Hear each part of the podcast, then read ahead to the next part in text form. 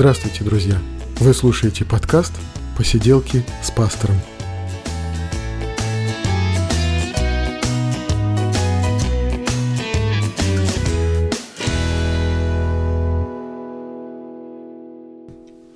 Привет, друзья! Это 91 выпуск подкаста «Посиделки с пастором», и мы говорим о христианстве, о его истории. Мы говорим о Священном Писании, о всем, что может быть интересно.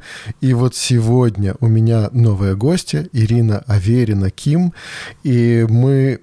Ну, мы поговорим с Ирой о ее жизни. Привет, Ира!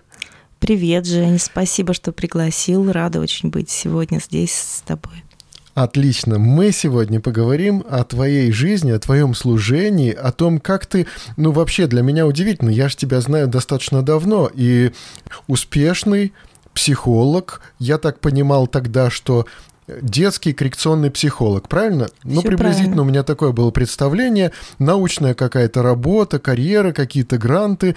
И вдруг уезжает в какое-то иноземцево куда-то зачем-то устраивается в школу работать педагогом, занимается там с детьми. И, в общем, все это надо выяснить. И э, действительно, мне и до сих пор не все понятно. И мне интересно вообще, э, и как ты пришла вообще к этой работе психолога, да, и как ты нашла возможность служить в этом Богу, и что дальше с тобой произошло, как ты оказалась в Иноземцево, и что там стало происходить с тобой. Вот это все мы попытаемся с тобой выяснить. Но сначала, э, вот как давно ты в церкви? Жень, я в церкви с рождения, потому что Ага. я родилась в верующей семье. Моя бабушка верующая, моя мама верующая. И, собственно, да, с молоком матери, можно сказать, я впитывала уже все эти истины. Вот, а осознанно уже, да, приняла крещение в 19 лет и, да, стала членом церкви. Вот, до этого я слышала все истории а, именно в своей семье, как Бог действовал, как в жизни моих да, родственников, моих близких, близких мне людей, как проявлялась его сила, и это для меня были живые истории. Вот поэтому это вот, наверное, то, с чего и надо начинать, потому что, да, это действительно было очень интересно. Ну, э, хорошо. И, и вдруг ты идешь учиться изучать психологию. Вообще были какие-то вопросы к тебе? Ну, вообще, с какой стати верующий человек и психология? Ну, на самом деле я пошла э, учиться на душу попечителя. А, вот, Вот, но на- началось с этого. Да, началось все с этого. Но, к сожалению, в тот момент, это были 90-е годы, девушек на такие специальности не принимали, сестер. Вот удивительно, сейчас мы понимаем это немножко по-другому, да. Да. и мы понимаем, что, ну, а душепопечение женщин кто будет осуществлять? Пастор, но не всегда он действительно на это способен, да и не всегда ему там надо быть.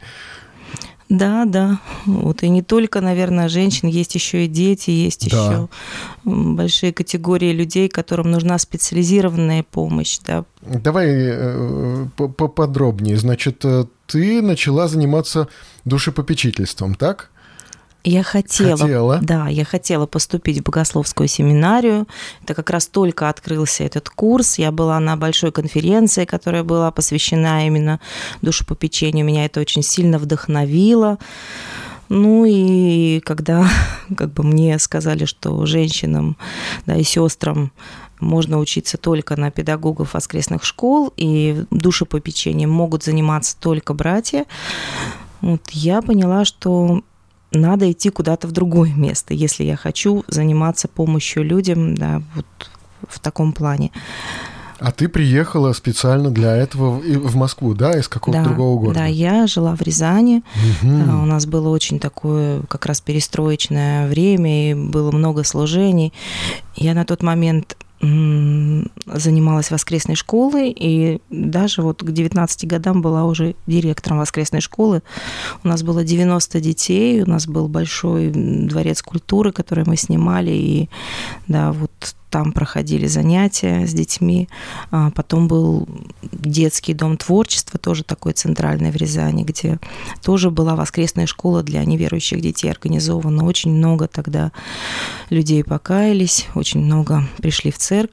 Ну, 90-е годы, да, да такой да. период подъема такого определенного, э, заполнения каких-то вот пустот, да, и, и людям было надо вообще разобраться, что такое христианство, что такое священное писание, сделать выбор, может быть, сделав выбор уйти, но все-таки понять и, и узнать для себя лично, да, что же это такое. Ну и ты пришла в семинарию, не получилось. И куда дальше? И я поступила в медицинское училище. Так. Я закончила его и проходила практику, закончила в Рязани, приехала проходить практику в Москву. Угу. Был такой институт глазных болезней Гельмгольца здесь, в Москве. Угу. Вот я, конечно, попала прям очень сильно. То есть я приехала проходить двухмесячную практику, и фактически на второй день меня оставили в ночную смену, в дежурство, потому что было 72 больных, и три медсестры, не было санитарок, тогда никого не было. 25 операций было каждый день ежедневно, было 26 врачей, и вот всего три медсестры на огромное отделение. Это было ну, такое отделение, куда свозили, в принципе, со всего Советского Союза бывшего, да, вот больных с какими-то вот необычными травмами органа зрения. И вот в тот момент я познакомилась, вот это была судьбоносная такая встреча. Туда привезли маленькую девочку шестилетнюю, которая была изнасилована, зверски изнасилована mm-hmm. в Абакане. У нее были порваны глаза, оторваны уши, и, в общем, ну, она чудом осталась в живых. Вот. И эта девочка была с мамой. А, Все это время которой я проходила практику, она лежала там.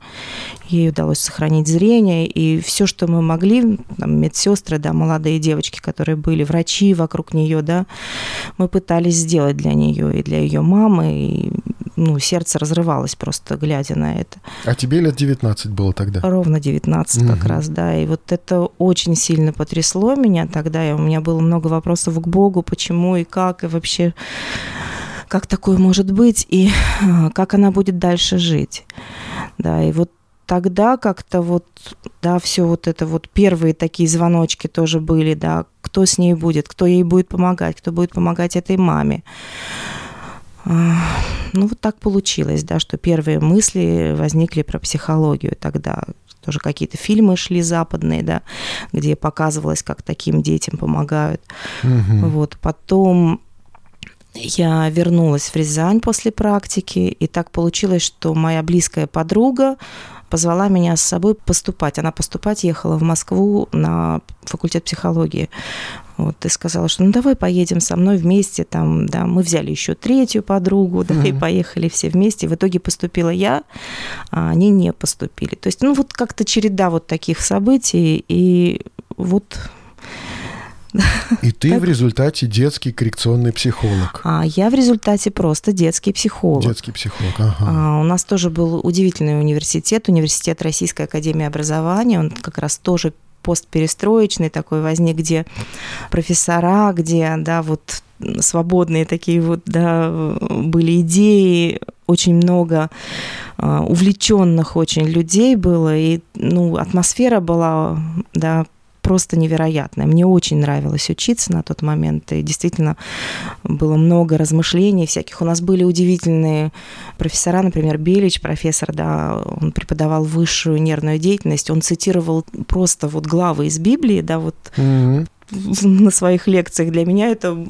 такое вот полушоковое состояние, потому что все-таки мы были выросли в такой среде. Моей маме, например, не дали учиться, потому что, да, она была верующей, и в свое время, как бы, да, ей даже вот поставили условия, что либо ты отказываешься через газету, да, от веры, и тогда поступаешь угу. в институт, либо нет, да, ты никуда не поступаешь. Для меня вот выросший в такой среде, когда, ну, нельзя было там говорить где-то, да, что ты верующий там, то есть достаточно было сложно это все увидеть. То есть такая свобода, такая вот как бы, да, вот открытость, это было очень новое и интересное что-то.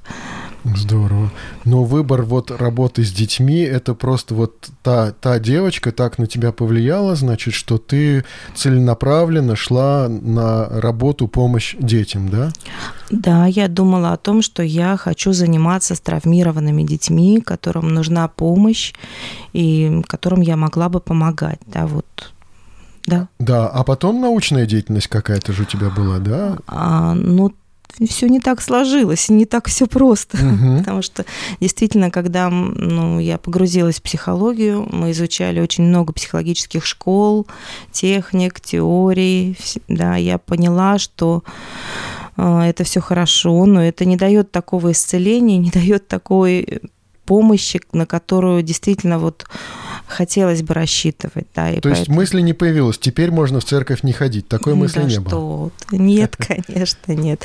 Нет, да. мысль появилась другая, что это все не очень хорошо работает, да, не очень хорошо применимо вот в работе с такими травмированными детьми все, что я получила, те знания, которые были, несмотря на то, что действительно было вот уникального много, и свободы много, и интересного много, но практических знаний не было, да. И поэтому, когда я вышла, так получилось, что я в очень такое интересное место попала. Я попала в консультацию, психолого-медико-педагогическую консультацию, которая определяла куда ребенок, в какую форму обучения он может пойти, что он может взять, какую программу.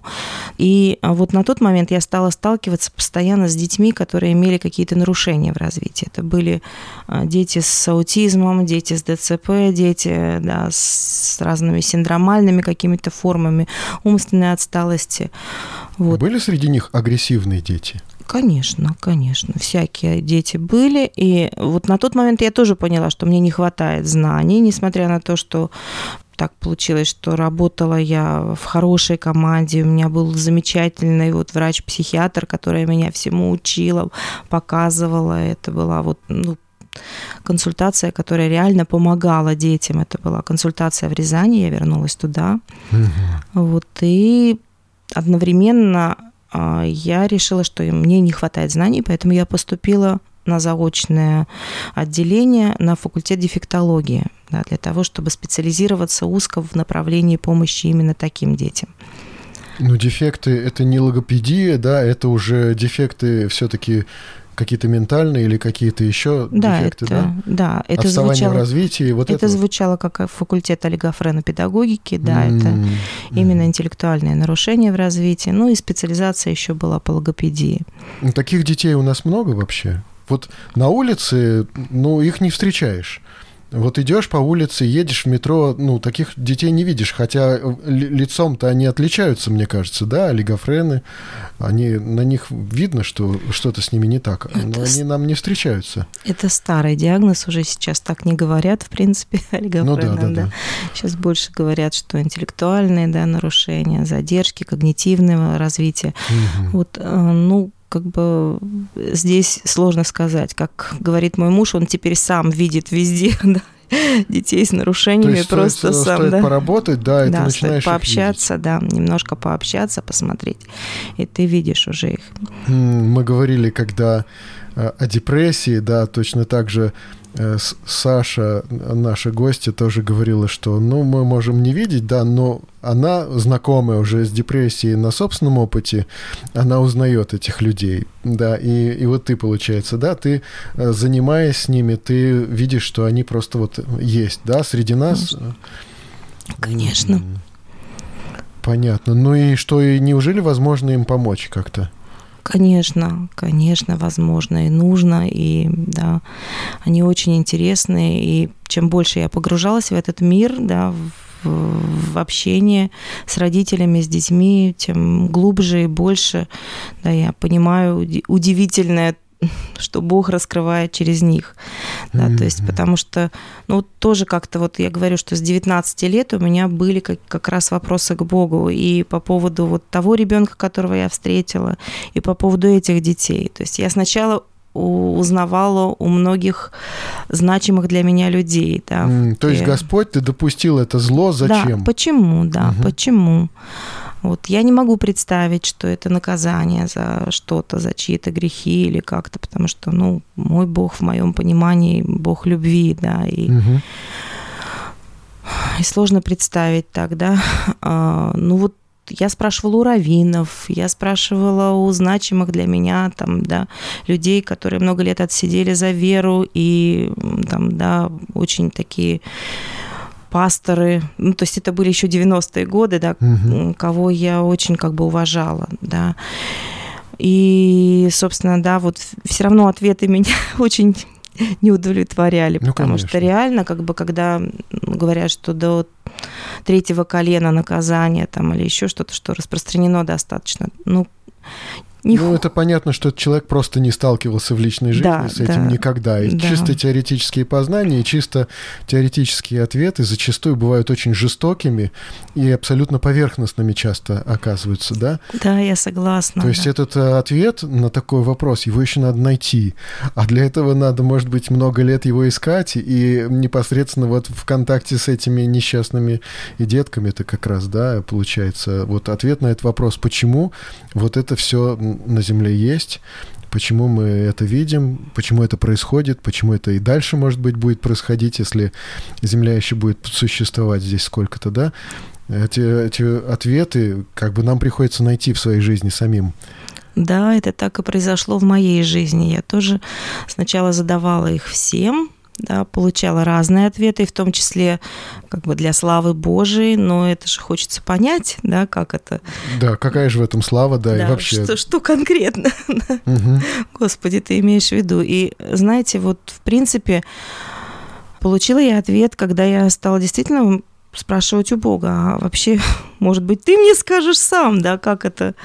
Вот, и я реально стала изучать Писание, смотреть, и в какой-то момент э, действительно Бог вот на моем языке мне показал это. То есть я как-то смотрела какой-то ролик на Фейсбуке, по-моему, у меня был, ну, тоже профессионально часто это делаю, э, беременность, да, угу. вот в очень укороченном варианте, но вот короткие какие-то, да, вот все в четырех минутах, да, вся вот да, беременность э, уложилась. Да, все это ярко, наглядно. И совершенно очевидно стало, что ну вот, да вот это маленькое какое-то семечко, да, потом вот вырастают больше, больше становятся вот ноги, руки какие-то, глаза, там уши, да.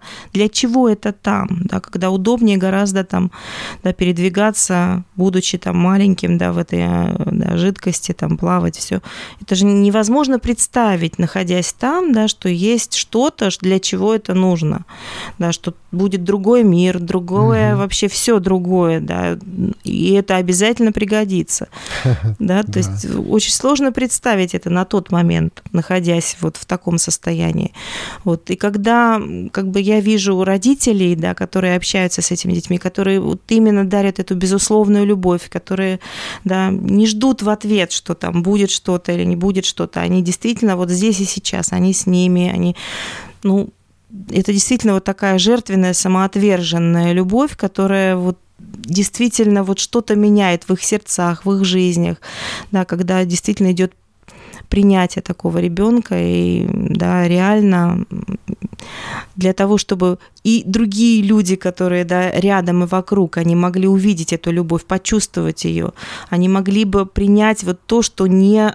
укладывается в их голове, да, в их ценности, в их картину мира. Да. Вот мне кажется, что это очень важно, и это действительно подготавливает нас к какой-то другой форме жизни, которая обязательно будет, потому что, да, мы, мы все пришли из одной формы, которую, может быть, даже не помним.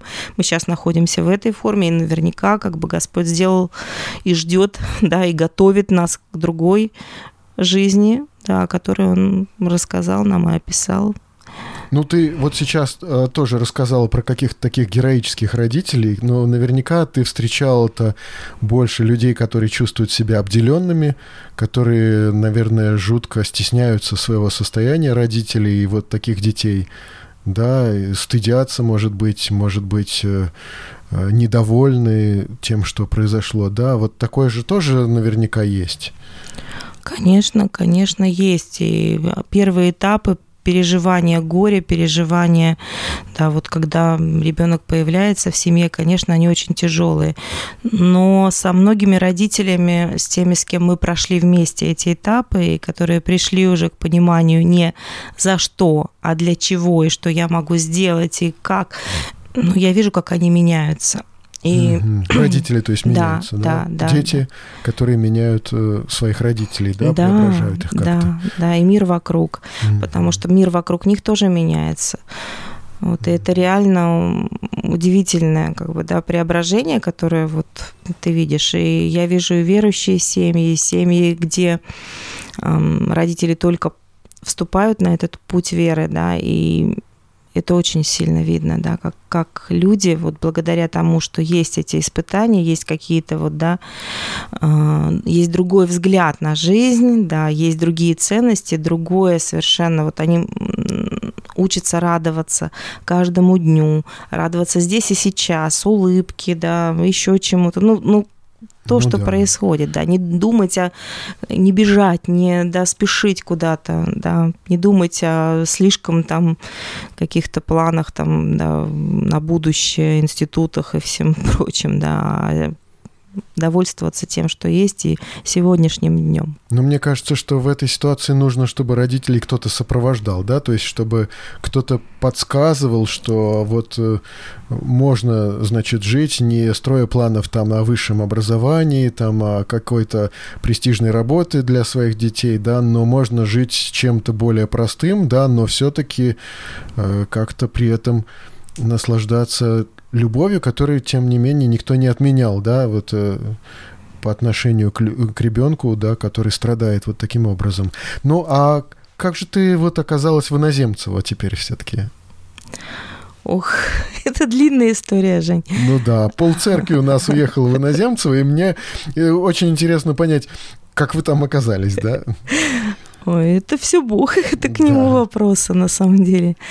Ну, а, как бы, да, действительно, я много работала в Москве и угу. много занималась здесь практикой вот сопровождения детей в разных центрах, в разные учреждения. Действительно, там была и научным сотрудником, и да, читала лекции, параллельно писала диссертацию. Вот, но да, все равно в душе очень хотелось да, чтобы Бог применил это все вот для своей славы, для того, чтобы это было не для вот в какой-то суете для того, чтобы там, да, как-то достичь каких-то высот или еще что-то. Ну вот как-то у меня не было таких амбиций. А хотелось помогать, да, и хотелось что-то делать, чтобы вот реально была польза. Вот. И как-то так случилось, что мы случайно проведя лето, отдыхая в Абхазии, встретились с одной семьей. И тоже эта встреча оказалась судьбоносной, потому что эта семья приехала специально для того, чтобы я посмотрела бы, должна была посмотреть ребенка в этой семье, у которого были проблемы. Угу. Вот эта семья была из Ростова, семья служителя, да, вот фамилию, наверное, не буду да называть, не стоит, да. да. Угу. Ну вот девочка в этой семье имела диагноз аутизм, и как раз вот на тот момент, да, семья очень переживала по поводу того, что будет дальше.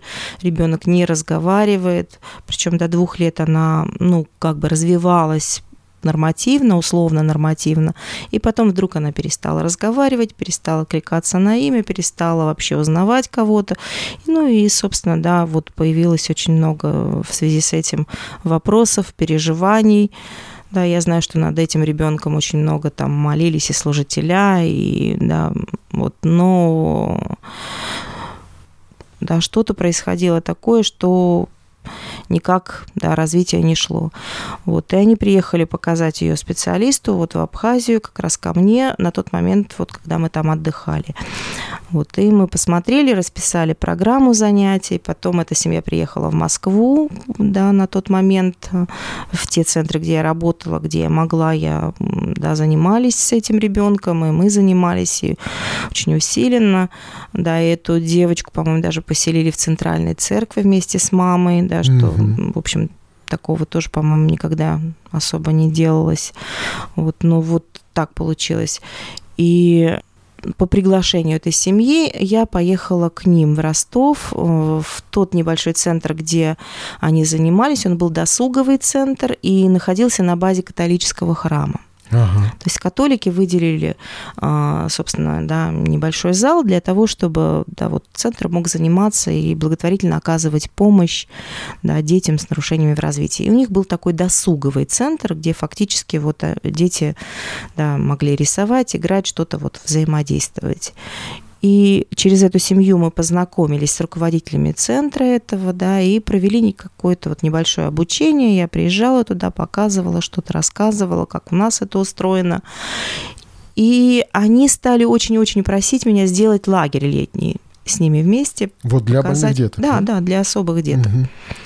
И вот как раз мы тогда, а, это был 2000, по-моему, 10-2011 год, мы сделали лагерь, причем этот лагерь был семейный для по-моему, там было всего или 6, или 7 да, семей, да, ну, у нас тогда и ресурса не очень много было, вот, было 6 специалистов из этого центра, и была я, да, с, с по-моему, там 2 или 3 человека тоже со мной были из моей команды, и мы показывали, рассказывали, параллельно занимались детьми, вот, и этот лагерь был рядом с христианским лагерем. Угу. Мы не сделали прям непосредственно в христианском лагере, потому что там было 150 детей. На тот момент это было очень много, и мы решили, что мы лучше будем осуществлять такую вот небольшую да, практику включения. То есть мы их приходили на пару часов э, в лагерь к детям, да, и там приглашали желающих детей, чтобы проводить вместе время вот с особыми детками, да, то есть мы проводили вместе конкурсы, мы проводили вместе какие-то занятия, игры, то есть, да, вот включали их в среду нормативно развивающихся сверстников. Ну, это полезно и для тех, и для других. Да, да, конечно конечно. И, соответственно, вот да, верующая семья из э, этого лагеря служителя, которые, да, из Ростова, они тоже проводили беседы с родителями, да, и, собственно, у нас было много встреч и разговоров, и, да, различных, как бы, да, вот свидетельств именно личных, uh-huh. да, то есть мы обменивались. Это, ну, не основная цель была какая-то евангелизация или что-то в этот момент, да, то есть мы все-таки думали оказать именно профессиональную поддержку, помощь, но при этом личные такие свидетельства, да, и беседы, это всегда очень-очень трогает. Вот я помню, что мы тогда показывали фильм, по-моему, «6 тысяч а, и про, про горы, такой, да? Да, вот да, да, да. Альпинистов. Ну, евангелизационный какой-то uh-huh, очень интересный uh-huh. фильм. Я помню, что вот да, да, было тогда. Вот, и как-то очень все трогало, и бесед много было и со специалистами, и с да, семьями. Вот. И хочу сказать, что вот в этом году, этим летом, был лагерь в Мизмае, и тоже вот семья из Ростова, и эти дети уже подросшие. Лет 10 прошло, да? 10 лет ага, прошло, 10 лет. да. Вот мы встретились в Мизмае, и это был уже исключительно христианский лагерь, который проводила эта семья, да, и я приехала просто их поддержать, помочь, потому что там на базе ростовских вот, да, и центр этот вырос уже в коррекционный такой хороший центр поддержки, там уже тоже много людей работает, которые действительно работают вот по каким-то технологиям коррекционным, и есть уже несколько родительских ассоциаций, которые тоже встали на ноги и много чего продвигают и делают в городе. Ну и вот, да, церковь тоже участвует в помощи таким семьям, таким детям. Удивительно. Да, и вот на этот раз в христианском лагере, тоже по просьбе родителей, там были беседы отдельные, специальные, вот со служителем там, да, и фактически из, ну вот я была в первом потоке, из семи семей, э, из семи родителей, да, шестеро покаялись, mm-hmm. да, вот, поэтому плод долгий, но он есть. Ну хорошо, вот это произошло, а вот этот вот ваш э, путь. В иноземцево, да, да, да, да. Вот. Вы же и, забыли вопрос, произошло? конечно. Да, вот это все началось с одного лагеря, вот с такого, угу. да. А дальше в этот лагерь приезжала семья из Владикавказа, и тоже как-то сложилось так, что эта же семья должна была переехать в Беслан. Ага. И а, я тоже по роду своей деятельности меня пригласили почитать там лекции. Как-то тоже очень спонтанно, и все один к одному. Это все было в одно время, в одно, ну, просто вот там причем мне тоже, по-моему, дали три дня на сборы, и как-то очень быстро это все спонтанно было. И мы действительно приехали во Владикавказ, я читала там лекции. Хотя для меня это был вот, ну, Жень, не знаю даже, как рассказать, потому что в 2004 году был, были бесланские вот эти вот все события, да, и я помню, что вот весь захват заложников, и я была в посте, потому что у меня был свой маленький ребенок еще на тот момент, и это было вот настолько вот трогало и сердце, да. И для меня Беслан это был город очень страшный, да. Беслан, Конечно. Владикавказ это Ну, рядом до сих пор совсем. мы это все помним, да, это Да. ужас. Вот, Да. и я помню, что я ехала туда очень очень непросто, да, то есть действительно вот как бы, да, было страшно. Вот, но как-то вот получилось так, что меня пригласили от даже Министерства образования Владикавказского, Осетинского, Мгм. да, проводить обучение по инклюзивному образованию, вот, да, и провести лагерь там, да. Вот это был второй лагерь у нас такой большой, Так, вот инклюзивное, это когда вместе, да? да, вот? это когда для детей с нарушениями в среде нормативно развивающихся сверстников создаются условия определенные, чтобы они были включены, чтобы они могли да, взять программу или взять какие-то вот, да, формы поведения. То есть для них создаются условия. Это то, как раз чего очень боятся родители нормальных детей, да, вот? Ну, всякое бывает, да, да, всякое бывает. Я думаю, что этого бояться не стоит. Если действительно это инклюзия, то это очень хорошо, потому что это включение. А, Если это не какая-то стихийная дикая интеграция, когда Мгм. просто посадили и забыли. Да, и если речь идет о том, что создать адекватные условия и для одних, и для других, то это очень хорошо. То есть и о здоровых позаботятся в этот момент, и как-то их направят, и для них будет польза. Конечно, конечно. Мгм. Идея ну да, такая. ну вот, значит, во Владикавказе, да? Да, мы провели лагерь, там тоже достаточно большой, два потока у нас было, и дети с аутизмом, дети тоже с ментальными нарушениями. А, Но семья не переехала в итоге да, в Беслан, куда хотели переехать. А у нас следующая остановка оказалась в Пятигорске, потому что нас пригласили тоже туда, от ассоциации, от одной из профессиональных ассоциаций, и родители, которые появились там. И причем тоже семья одна была верующая, семья да, другая была неверующих а, родителей, которые попросили о том, чтобы у них тоже прошел лагерь. И вот в 2015 году там прошел лагерь в Пятигорске, такой же профессиональный, то есть приезжала команда хороших специалистов из Москвы, а, да, и мы работали на базе детского садика с семьями, а, с которыми, в принципе, не было налажено никакой работы из Пятигорска. Вот. И а, приезжала еще ростовская команда, да, тоже из центра, вот из того, в котором да, была та семья, о которой изначально я говорю, и семья, это еще многие дети приезжали. Удивительно. Кажется, неужели такое бывает? Вот Какие-то команды, какие-то Да, лагеря для да, вот да. таких и вот детей. это бесплатные Да. лагеря, это абсолютно как бы... И да. государство в этом как-то участвует тоже.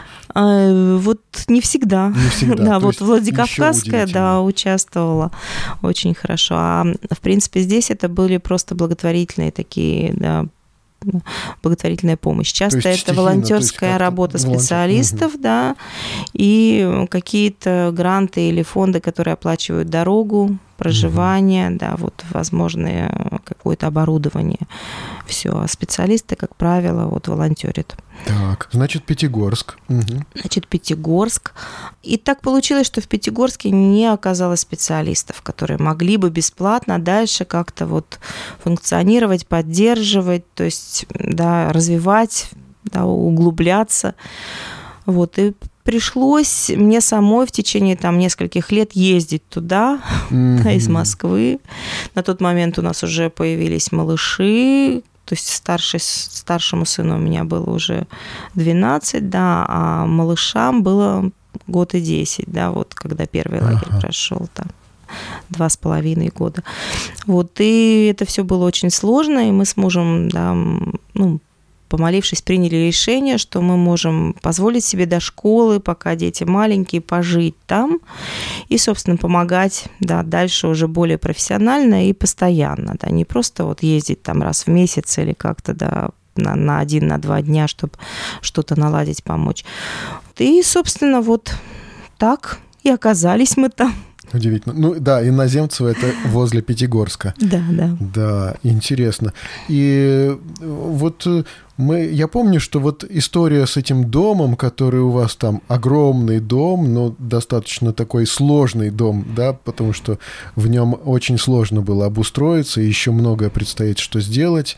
Это тоже какое-то удивительное э, приключение, буквально какая-то чудесная история, мне кажется, да? Ну да, наверное, так, да. На самом деле, конечно, много переживаний было с этим домом, потому что, с одной стороны, он был очень удобен. Из всего, что мы видели, там было два входа отдельных, один на первый этаж, один на второй этаж. И он мог функционировать как центр, собственно, да, где мы могли принимать детей, да. потому что долгое время именно это и приходилось делать, проводить и группы подготовки к школе. Все там происходило. Да, все там происходило. Какие-то даже лагеря, мне кажется, или какие-то да, вот и школы, да. Да, два лагеря там прошли, да, то есть мы а, смогли договориться с какими-то учреждениями, где принимали, да, некоторую часть, да, программы лагерной, да, то есть это семинары для родителей большие, могли проводить э, в центре, да, государственном. Но какие-то части, да, вот занятия, там еще что-то мы могли проводить только вот на базе да, этого дома. И мы очень рады были, что действительно такая возможность была, и он действительно для этого очень был удобен. Я помню, что сложности были и с оформлением документов. Много лет мы молились и вот как-то ждали, когда же это все как-то Бог как-то усмотрит, разрегулирует, да, вот это. И этого долго не происходило. Вы ждали, мы ждали все. Ну и, наконец, все-таки все как-то утряслось, да? Я так понимаю, что теперь вы живете в этом доме, вот таких вот вопросов, таких э, болезненных сейчас нету. И, и вы, конечно, оказались вот в Иноземцево, но не просто вот это какой-то населенный пункт поблизости от Пятигорской, и, но вы все же оказались там, э, где церковная община есть, да, где есть несколько даже церквей, где вы в какой-то конкретной церкви оказались членами церкви, да, и, и как вас приняла церковь вообще? Вот, вот интересный вопрос. Ох, вопрос действительно интересный. Ну, мое первое впечатление о церкви, да, когда мы пришли, это церковь самая ближайшая к нашему дому. А, да, ну, кстати, тут надо дать уточнение, что в Иноземцево несколько церквей, но не все они приняли, не все согласились с тем, что надо будет помогать, участвовать в этом деле, да, не все подхватили служение, но была одна, где вы все-таки закрепились? Нет, Жень, не могу сказать, что не все подхватили. В принципе, соглашались помогать все. Ага, по мере так. сил. И первые лагеря у нас прошли, ну, просто реально помогали из разных церквей люди, привозили. Там кто-то воду привозил для родителей, там, да, минеральную водичку, чтобы они там никуда не ходили, не бегали. Кто-то приходил, убирался. Это было, были люди из э, баптистской церкви, да. Угу. А, вот церковь, которая ближе к нам, это церковь ЕХМС. И они отдали свое помещение для того, чтобы можно было проводить вечерние какие-то мероприятия. И вот я говорю, что первое мое впечатление, когда нам просто дают ключи, пользуйтесь, все ваше, да. То есть, ну и вот реально это было так. Вот. Ну, кто-то включался сам, кто-то вот да, чем могли. Кто-то да, служил машиной, кто-то, да, если надо было там возить детей на ипотерапию, готовы были подвести по-разному, да, люди включались и реально включали. Да, в, первый год э, всех наших родителей, которые приехали на, э, да, вот занятия в, в лагере, э, расселили еще к тому же по семьям, забрали верующие, к себе, да? да, верующие. Здорово. Вот, поэтому это было вот вот так. Да. Но сейчас э, получается, что вы проводите какую-то программу вот с э, детьми, такими с особенными детьми. И я, э, виден там некоторые фотографии, я постоянно вижу там церковную молодежь. Они как-то участвуют, вот их участие важно. В чем оно заключается? Что вот, ну, молодежь, подростки церковные, да? Чем они могут вообще помочь вот в этой ситуации? Вот уже третий год у нас есть постоянные ребята, которые вот действительно, да, из церковной общины, которые приходят и на всех наших мероприятиях. То есть это и в лагерях, это и вот сейчас у нас мастерские на базе церкви, да, которые вот проходят регулярно и постоянно, но об этом отдельная речь, да. Угу. Эти ребята постоянно приходят для того, чтобы сопровождать и быть такими вот волонтерами, тьютерами, да, сопровождающими конкретного ребенка да, на конкретном мероприятии. Вот. И они строят отношения с этими детьми, они общаются, они о них переживают, они за них молятся, я знаю об этом, да. Ага. Вот. И вот в этом году, да, у нас рождественский праздник прошел с тем, что даже, да, наши волонтеры, ребята, да, из церковной молодежи приезжали домой к детям, дарили им подарки, они пели им песни, рассказывали какие-то стихи, да, из Библии, угу. именно о Рождестве. И это тоже было очень здорово, очень тепло. Я слушала отзывы, да, когда э, родители говорили, что и дети их узнают, и несмотря угу. на то, что встречаются они не так прям регулярно там, да, это летний лагерь, это может быть раз в месяц какой-то проект мастерской или праздник какой-то, да, вот, ну, все равно они их все знают, что помнят по именам, и для них это тоже очень здорово. А есть ли случаи, когда и такой ребенок, особенный ребенок, включается в церковную жизнь, как-то уже и сам участвует, э, может быть, в молодежной, в подростковой какой-то истории? Ну, э, это дети из верующих семей, конечно, да. А, то есть, ну, те детки-инвалиды, да, вот те да. особые дети, многие из них из верующих семей. Некоторые из них из верующих семей. У нас, в принципе, да, нет деления, кому мы угу. помогаем, и мы не разделяем, да, то есть верующие, неверующие, да, кто приходит, кому, кому нужна помощь, тому мы оказываем эту помощь. Ну, я могу сказать, что у нас сейчас а, есть класс для таких детей, которых, э, да, собственно, вот, как ты сказал, что, да, школа есть, да, и класс, угу.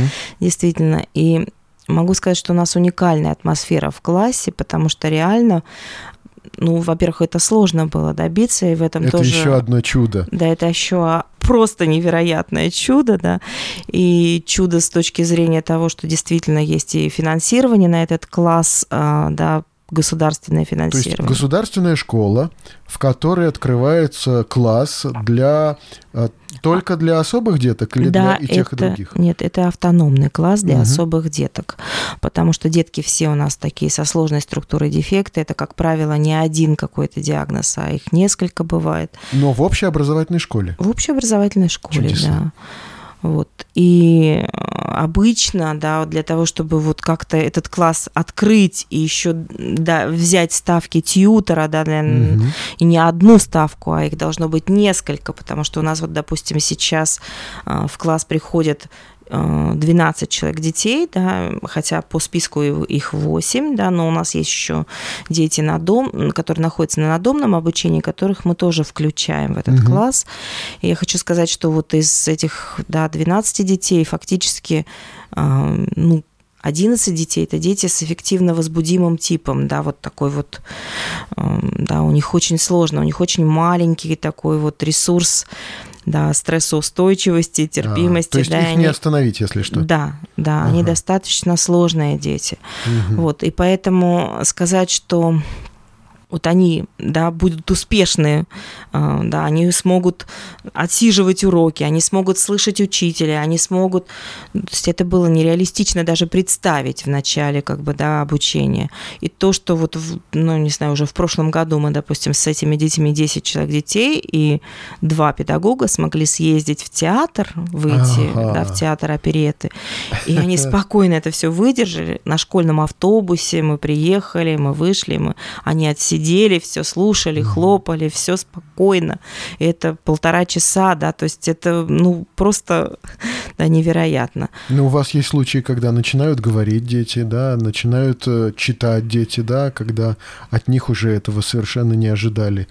И э, вы как-то этого добиваетесь же, да, получается? Ну, Женя, это, наверное, со стороны выглядит, что это чудо какое-то или все. Ну, когда ты понимаешь, что это вот упорный труд, и многие дети смогут этого добиться, если при определенных условиях и при определенном направлении. То есть родители уже не думают, что это возможно, но это становится возможно, да? То Конечно. есть родители получили диагноз, уже поставили крест на будущем, да, и вдруг оказывается, что там, скажем, ребенок, который не говорил там лет до 10, например, да, вдруг все-таки он может говорить, например, или что-то вот такое. По-разному бывает. Угу. Бывает и так так бывает, и наоборот, когда родители очень ожидают многого и хотели бы, и для них каждый шаг и каждое принятие как бы следующего этапа это сложно, Мгм. да, то есть бывает по-разному. Бывает по-разному.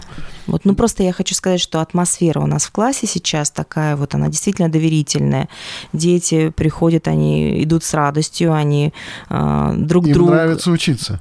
Им нравится учиться, им нравится общаться, им нравится взаимодействовать друг с другом, с учителями. У них есть любимые учителя, у них есть, а, да, ну, они выделяют друг друга.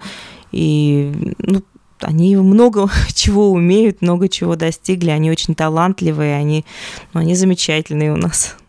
Но вот все-таки вот Пятигорск, Иноземцево – это Кавказ, да, и э, может быть тоже вот какой-то ты видишь, э, ну, э, что не случайно, что, ну, не Москва, не Санкт-Петербург, не Новосибирск, скажем, а именно Кавказ. Да, вот это отношение к детям, вот таким вот инвалидам на Кавказе, может быть, тоже совершенно особенное, да, вот вы попали на Кавказ, и ну вот как, как это вот вы, вы ощущаете? Что, что там происходит? Вот? Да я не могу сказать, что какое-то уж очень особенное вот по России, да. Наверное, мне страшнее всего было видеть отношение к детям в Чечне. Вот mm. На самом деле, когда мы посещали семьи детей с детским церебральным параличом в Чечне. Вот это было самое вот тяжелое для меня, потому что это реально да, белоснежные стены, громко работающий телевизор, ни одной игрушки, да, и лежачий ребенок, возможно, с сохранным интеллектом, который не может да, из-за двигательных нарушений что-то сказать, что-то произнести, которому время от времени подходит родители и делает какие-то болезненные процедуры, типа войтотерапии или чего-чего-то, то есть причиняет какую-то физическую боль, там, переворачивая, еще что-то. Вот, вот это было для меня вот ужас, да, потому что реально как бы о личности ребенка, о его каких-то эмоциях, чувствах, ну, ну и, собственно, да, стараются, чтобы никто не знал. Ну вот это вот, никто да, не вот слышал, это, никто вот это не вот видел. э, стеснение родителей, да, что вот э, получилось так, что ребенок болен, и это в каком-то смысле твоя как родителя, да, вот неудача, какой-то вот э, позор, да, и э, постыдная ситуация, которую лучше скрыть, да, ведь зачастую э, бывает так, что люди вокруг не знают, что у людей вот есть ребенок инвалид, да, что они его скрывают, бывает даже. Ну, это все-таки, Жень, скорее всего, прошлый век все-таки. Да? Все-таки сейчас, век. Сейчас немножко по-другому. Угу. Нет, здесь скорее... Отношение меняется все же. Меняется, меняется. В целом меняется. Угу. Потому что много сейчас все-таки информационных каких-то ресурсов, поддержки. а, Поэтому ну, не часто я такое сейчас встречаю, чтобы вот сказать, что действительно там. Мгм. Да, вот скорее это боль, это да, острое действительно переживание потери, потери надежды на здорового ребенка, да, образа этого, да, потеря э, каких-то вот жизненных таких обстоятельств, которые были, и начало как, каких-то новых тяжелых испытаний. Да, ну в церквях, вот среди верующих тоже же встречаются, да, такие вот дети.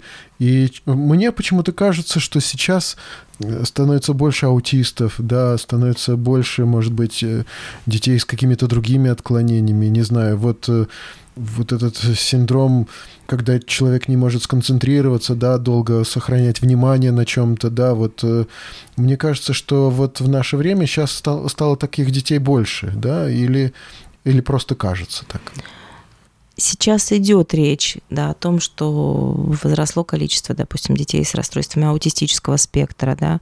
Если их в 2000-х годах там, да, насчитывалось 1 на 10 тысяч, то сейчас по последним, по-моему, данным 1 на 68. Да, то есть по разным статистическим данным, да, где-то это медицинской страховкой учитывается, Мгм. да, где-то это учитывается инвалидностью там, или еще чем-то. Ну вот в среднем 40, 1 на 48, 1 на 68, да, вот.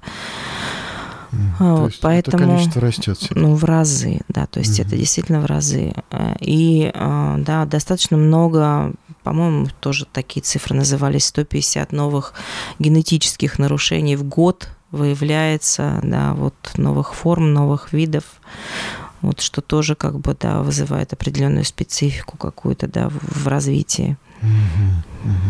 Ну, а вот э, мне хотелось еще тебя поспрашивать о той, э, твоей учебе, то, что ты ходила, и еще какие-то особенные совершенно там принесла э, вот такие впечатления, да, вот, вот эта детская травма еще, вот, ну, вот, вот расскажи, пожалуйста. Да, это последнее, вот как раз вот, наверное, приобретение мое и профессиональное, и личное, и это реально вот удивительные вещи, которые очень помогают в отношениях, в жизни. И то, что реально помогло выстроить нам атмосферу вот такую в классе, о которой я тебе говорю сейчас, да, то есть атмосфера доверительная, атмосфера именно таких теплых отношений, которые заставляют детей да, располагаться, расслабляться, да, и чувствовать себя безопасно в этом угу. месте, да. И это терапия, основанная на взаимоотношениях доверия. Она работает с травмированными детьми, работает в основном, ну, как бы создана была для детей, имеющих опыт ранней травмы, и, ну, как правило, это усыновленные дети, это приемные дети, да, это дети, которые пережили что-то вот в раннем возрасте. А что значит вот ранняя травма? Вот понятно, что там девушка 18 лет, там несчастная любовь, вот травма, да, mm-hmm. вот. А ранняя травма, это что, трехлетний ребенок или э, полуторалетний ребенок, он может быть психологически травмирован? Конечно. Это очень интересная тема, и я как раз бы очень хотела ее поглубже осветить вот сегодня. Угу, Знаешь, мы давай. все родом из детства, и мы все мыслим определенными шаблонами, которые заложены в детстве. Да? Есть такая вот теория привязанности Болби, которая еще в 70-е, 60-е годы а, прошлого века была создана, и сейчас она вот активно в этой вот терапия, основанная на взаимоотношениях доверия, получила свое развитие и очень интересное преломление с точки зрения практики. Ну вот представим, что младенец, да, он появился на свет, да, а как он может э, о своей какой-то потребности или о каком-то дискомфорте выразить, да, вот Орет страшным голосом. Конечно, конечно, голосом. То есть он орет, он плачет, он привлекает внимание. Что делает родитель обычно? Он подходит, он, да, ищет, что случилось, там, покушать, угу. да, там, не знаю, подгузник сменить, да, то есть он находит эту причину, он удовлетворяет эту потребность, и, соответственно, да, ребенок успокаивается, да. Угу. То есть э, Бог дал ребенку и дал человеку, да, такое вот мощное орудие в виде голоса, да, в виде слова. Ну, тот момент еще не слово, но голосом да, ребенок привлекает внимание.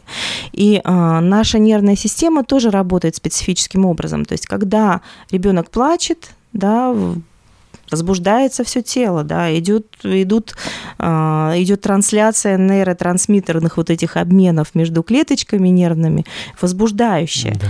Как только Кажется, он... это сравнимо с тем, когда соседи делают ремонт. Кажется, что это невозможно перенести. Да, Конечно, плачет. когда плачущий ребенок, да, согласна. Вот. Но когда он успокаивается, идет выброс а, расслабляющих гормонов, тормозящих. И вот баланс этой нервной системы, да, когда когда возбуждающий нейротрансмиттер, потом расслабляющий, да, тормозящий. Угу. Вот, и тогда наша психика приобретает такую здоровую, да, вот возможность для успокоения и да, возможность баланса вот такого. Если это не происходит, да, если потребности ребенка не удовлетворяются, это может быть по разным причинам. Да, это может быть родители рядом, а, которые, да, в состоянии депрессии, например, да. Да после родовой депрессии. Это может быть депрессия, связанная с диагнозом ребенка. Это может быть, а, да, все что угодно, да. Это может быть родитель перегруженный работой. Но у ребенка же потребность не только поесть и сменить подгузник. Ему нужно что и прикосновение еще, вот это вот ощущение Обязательно. матери, отца рядом. Обязательно, но об этом мы сейчас отдельно угу. будем говорить. Мы сейчас вот просто механизм, чтобы понять, угу. да, почему это так важно и что в этом вот заложено, да, все основное. То есть а, пренебрежение к нуждам маленького ребенка иногда это бывает и осознанное пренебрежение. У нас очень угу. сейчас ходит, наверное, тоже распространенная такая книжка есть, наверное, «Тихая ночь». Не знаю, ты читал, не читал? Нет. Где родители тоже как бы призывают к тому, что надо дать ребенку прокричаться, да, для того, чтобы вот он научился самостоятельно удовлетворять да, свои потребности, угу. потому что это важно, чтобы вот да, не воспитать вот такого вот. Ну, как бы, да, вот есть такие, да, и была книжка в свое время даже такая научная в 2000-х годах тоже ходила прям так активно, доктор Спок, по-моему, там, ну, да. да, вот, поэтому, э, да, здесь очень много вот таких вещей, которые по незнанию даже родители могли использовать, но при этом, да, вот этот баланс, который должен был бы сформироваться у ребенка, он не формируется, mm-hmm. да, и а, часто такие дети бывают достаточно, ну, скажем, чуть более старшими, да, вот именно воспитанные вот в таком вот ключе, привязанность формируется где-то на первом году жизни, да, закладывается, скажем, да, вот ага. механизм здоровой привязанности. Так вот, если это не сформировалось, то получается, что ребенок будет каким-то образом демонстрировать нездоровое поведение, неправильное поведение, чтобы добиться вот удовлетворения вот этой потребности своей, удовлетворения каких-то, да, вот возникающих проблем, да, и будет возникать какое-то нежелательное поведение. То есть либо это истерики, да, либо это вот привлечение внимания чем-то другим родительского, да, и как бы, да, здесь уже пойдут другие какие-то проблемы, связанные с поведением у родителей. И у нас с вами, ну, как бы, да, у всех людей, да, собственно, человек создан для общения, для взаимодействия, для того, чтобы, да, общаться.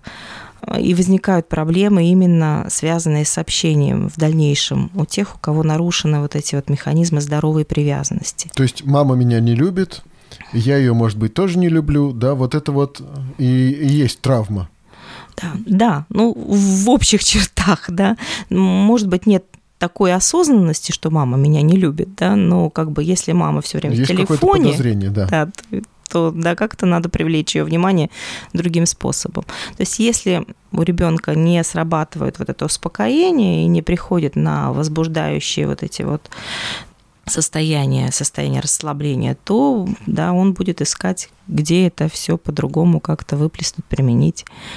Ну, это еще не вот, э, скажем, там ребенок даун или там э, ребенок с задержкой развития или аутист. Это вот просто травмированный, психологически травмированный э, ребенок, у которого потом тоже может быть какие-то психологические проблемы.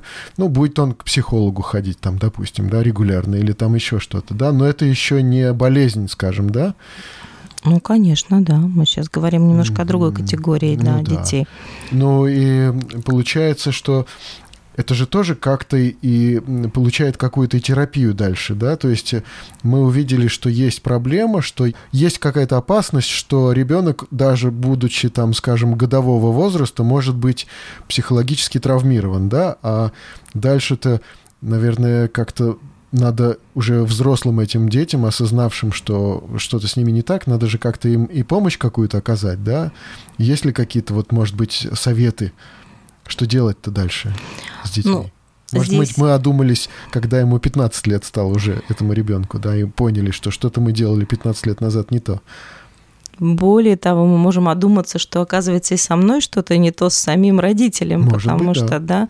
я живу по тем шаблонам, которые заложились у меня в раннем возрасте. Я угу. начинаю реагировать э, таким образом, как сложилось это, да, то есть есть несколько типов привязанности в зависимости от тех условий, в которых жили дети, да, и они, соответственно, заставляют именно этими шаблонами и реагировать в отношениях с другими людьми, угу. да, и это, ну вот так получается. И, кстати, я заметила, что это же действует и в отношениях с Богом, потому что именно таким образом человек пытается выстраивать отношения, да, потому что это вот способ его как бы взаимодействия, его язык. На взаимоотношения с Богом влияют взаимоотношения с родителями, да, то есть они как-то а, а, оставляют отпечаток. Как Конечно. Ну, это мое мнение, я думаю, что да, конечно, со всеми, на любые взаимоотношения. Угу, угу. Ну и, и как же этому человеку помочь дальше? Вот что обычно вы делаете? Что вы предлагаете? Травма делать? отношений может быть исцелена только в отношениях. А, то есть самими же отношениями, да? Любовью, вот выстраивать да. вот эти отношения, строить и строить отношения с этим ребенком, да? Это да, и строить отношения. Есть определенные вот, да, методы, очень простые, очень естественные, которые можно использовать для того, чтобы выстроить отношения с ребенком и а, чтобы осознавая, что со мной, да, почему именно я так вот представляю эти отношения, почему у меня срабатывает именно этот триггер. Это, знаете, как я, допустим, просмотрела фильм, вот, не знаю, ты смотрел, нет, «Челюсти», какой-нибудь нет, ужастик. Ну, да, вот, там есть в определенные моменты, когда появляются эти акулы, там страшные, зубастые, да, определенная музыка. Та-та-та-там, да, и если представить себе, что ты сидишь на море, смотришь, любуешься на пейзаж, там, да, красота, тишь, гладь, ну, угу.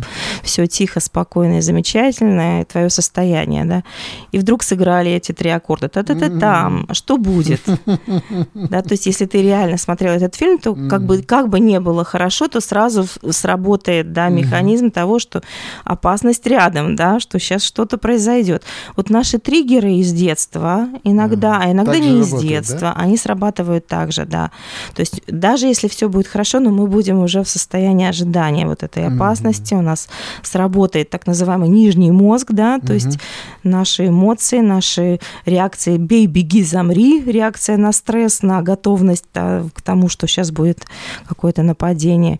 И все, что касается верхнего мозга, все, что касается разума, да, то, что мы можем объяснить, подумать, рассказать, все это вот в этот момент не работает. Поэтому вызывать, допустим, к ребенку, который находится в состоянии там, истерики или стресса, или там плачет, или даже к человеку, который находится сейчас в каком-то травматическом таком состоянии, да, угу. бессмысленно. То есть он находится вот в таком вот да, в состоянии нижнего мозга без э, возможности логического осмысления на этот момент. То есть ему mm-hmm. надо в этот момент пережить, помочь, побыть рядом, да, успокоить, да, и только потом уже обращаться, да, к верхнему мозгу, так скажем, да, ну, и да. обсуждать и говорить. Но пугают, стало быть, отношения, да, вот людей э, пугают, э, и им сложно выстроить доверительные отношения, такие, может быть, глубокие. И получается, что вот в этих вот доверительных и глубоких отношениях, когда они действительно не заканчиваются очередной проблемой, очередной травмой, да, очередной болью, ну, может быть, человек может как бы выучиться, что возможны отношения без каких-то катастроф, возможны отношения без какой-то боли. Ну, то есть для этого человека надо все-таки в эти отношения погружать, в безопасные, э, в конструктивные какие-то, в созидающие, да, и вот это, наверное, в церковной среде, может быть, это очень даже возможно, или вот в таком вот, в вашем каком-то лагере, да, вот, который с этими детьми работает, да, или вот в этом да, классе. Да, согласна, да, и в лагере, и в церковной среде. Но здесь еще очень важно дать человеку осознание того, почему у него этот триггер срабатывает, чтобы он сам понимал и чтобы мог выстраивать в этот момент, работая над собой, новую связь, не работая сразу прям по старой угу. схеме, по старому шаблону, а вот создавая новую нейронную связь, угу уже осознанно, скажем, работая над собой. Я очень хорошо это на себе прочувствовала, поэтому говорю, что действительно это очень уникальный способ, он работает, он реально возможен, и то, что, допустим, еще два года назад там, да, вызывало во мне панику и какой-то ужас, когда я только представить могла в отношениях, да, какие-то вещи, да, и сразу накручивалась там одно за другим, то сейчас это совершенно по-другому воспринимается, ты не обращаешь на это вообще внимания, то есть кажется, что это и так естественно и нормально, mm-hmm. то есть не, не вызывает тревог никаких. Еще я хотел спросить, вот, э, а вот как э, дети, я имею в виду Илью, или там э, э, дочку замечательной семьи, которая рядом с вами, да, Настя Тарасова, да, вот э, они же как-то, мне кажется, заинтересовались и как-то выбирают вот какой-то путь вот такого же похожего служения или, может быть, участвуют в вашем служении. Вот немножко расскажи об этом. Ух, ну это же не только Илья, я же говорю, все церковные подростки, там очень многие ребята пошли на самом деле вот, угу. да, учиться, да, пошли в эту область. Кто-то просто помогая, да, тоже включается и каждый раз говорит, что зовите меня тоже, я тоже хочу. То есть это не только Настя или я, правда? Угу. То есть это реально, мне кажется, что когда ребята чувствуют себя вот такими надежными э, взрослыми рядом с теми, кто не может о себе позаботиться, да, и от которых не нужно ожидать, да, вот что он должен поступить со мной вот так-то или вот так-то, угу. а если он не поступает, там я на него обижусь или еще здесь априори как бы, да, ребенок с синдромом Дауна или ребенок с аутизмом и плюс нарушения там какие-то, да, он не может да, контролировать какие-то вещи, он может да, сделать так, как ему в этот момент вот видится и хочется, да, угу. и он не будет даже, у него не будет причинно-следственной связи или логики какой-то в поведении, да. И ребята это понимают, они учатся быть надежными рядом да, взрослыми, они пытаются, да, вот стать вот такой опорой. Ага. Для меня было, Женя, удивительное вот такое вот наблюдение и свидетельство. А, мы буквально две недели назад возили детей на шоколадную фабрику. На шоколадную, да, вот наших детей класса мы привезли, и они участвовали в шоколадной мастерской, и хозяйка этой мастерской, э, да, вот она, э, ну, она сказала мне, что она очень много видела детей, она их не боится, вот, ну, хорошо бы были там, кто-нибудь сопровождал, все. И ну, после да. мастерской, когда она вышла, она вышла вот с огромными глазами, она сказала, я, я в шоке, да, потому что я не в шоке даже от того, что дети слушались, я в шоке от ваших волонтеров. Mm-hmm. Как так? Как бы ребята, старшеклассники, да, они же mm-hmm. кто-то в школе, кто-то в колледже, они пришли в свободное время, они настолько с такой теплотой и любовью, дети их понимали, дети их слушались. Да у меня с обычными детьми так не проходит так. мастерская, как с mm-hmm. вашими. Откуда вы взяли таких ребят? Я говорю, ну это вот из церковной общины ребята вот так служат Богу. И она потом в Инстаграме в своем это написала, да, mm-hmm. тоже, что ее так впечатлило это, и вот, mm-hmm. вот поэтому, ну, как бы, да, иногда без слов, без всего, но ребята вот свидетельствуют. И, и мне кажется, это вот стало их тоже какой-то внутренней вот потребностью, что, как сказал пастор общины, да, что вот вы почувствовали эту радость, да, вкус радости, когда ты помогаешь другому, и это ни с чем не сравнимо. И угу. здорово, что есть такая возможность. Действительно, я не знаю, на самом деле, что больше дает и кто больше дает друг другу. Это особые ребята, да, нашим ребятам, волонтерам, или наши ребята-волонтеры особым ребятам. Мне кажется, здесь такой обоюдный угу. обмен. Интересно, интересно. Ну, вот э, мы с тобой проговорили больше часа. Наверное, вот просто скажи напоследок, может быть, э, люди заинтересовались, и э, кому-то захочется, может быть, э, где-то какую-то книжку почитать или какое-то видео посмотреть, может быть, какой-то курс, или вообще... Вот куда бежать после такого разговора, да? Что можно где-то еще найти? Может быть, что-то посоветуешь? Ну, если вот по привязанности, если угу. просто разобраться со своими какими-то отношениями в семье, да, отношениями с детьми, есть очень хорошие книжки, серия книг, да, вот «Привязанность в жизни ребенка», ребенка. Кэрин Первис, автор собственно, вот автор этой терапии, основанной на взаимоотношениях доверия, угу. она переведена на русский, и я очень рекомендую ее почитать. «Привязанность в жизни родителя», вторая книжка. Так. Вот. Ну и вот сейчас она буквально только выходит, и мне удалось ее прочитать до выхода, чтобы ага. подправить немножко угу. да, какие-то специальные термины вот, привязанность к жизни специалиста, в практике специалиста, вот, поэтому вот их Следующий надо привязанность к жизни пастора еще выпустить. Возможно. Да, так. Да, но это очень интересно на самом деле. Хорошо, Ира, спасибо тебе большое за этот разговор. Это было интересно и, я думаю, полезно. Спасибо, что ты приехала сюда. Да, я был очень рад поговорить с тобой. Спасибо, Женя, взаимно. И очень. спасибо, друзья, что слушали. И до следующих встреч. До свидания. До свидания.